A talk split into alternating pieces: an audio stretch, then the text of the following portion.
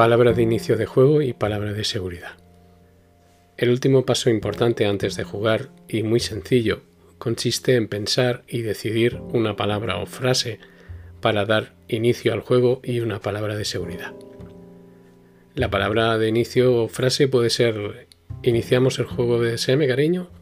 También podéis tener símbolos. Eh, mi pareja, por ejemplo, tiene un triskel, que es un colgante, y yo una pulsera con el mismo triskel, es nuestro, nuestro símbolo dentro del BDSM. Cuando salimos y ella lo lleva, por ejemplo, sin decirnos nada, está abierta a jugar. Y asimismo, como cuando yo me pongo la pulsera, ella sabe que para mí el juego está activo.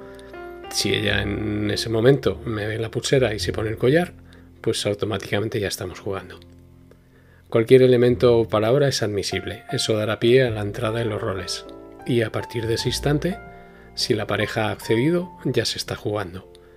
En el caso de que la respuesta sea no, siempre hay que respetarlo, eso es importantísimo porque si no afectará a nuestra vida de pareja.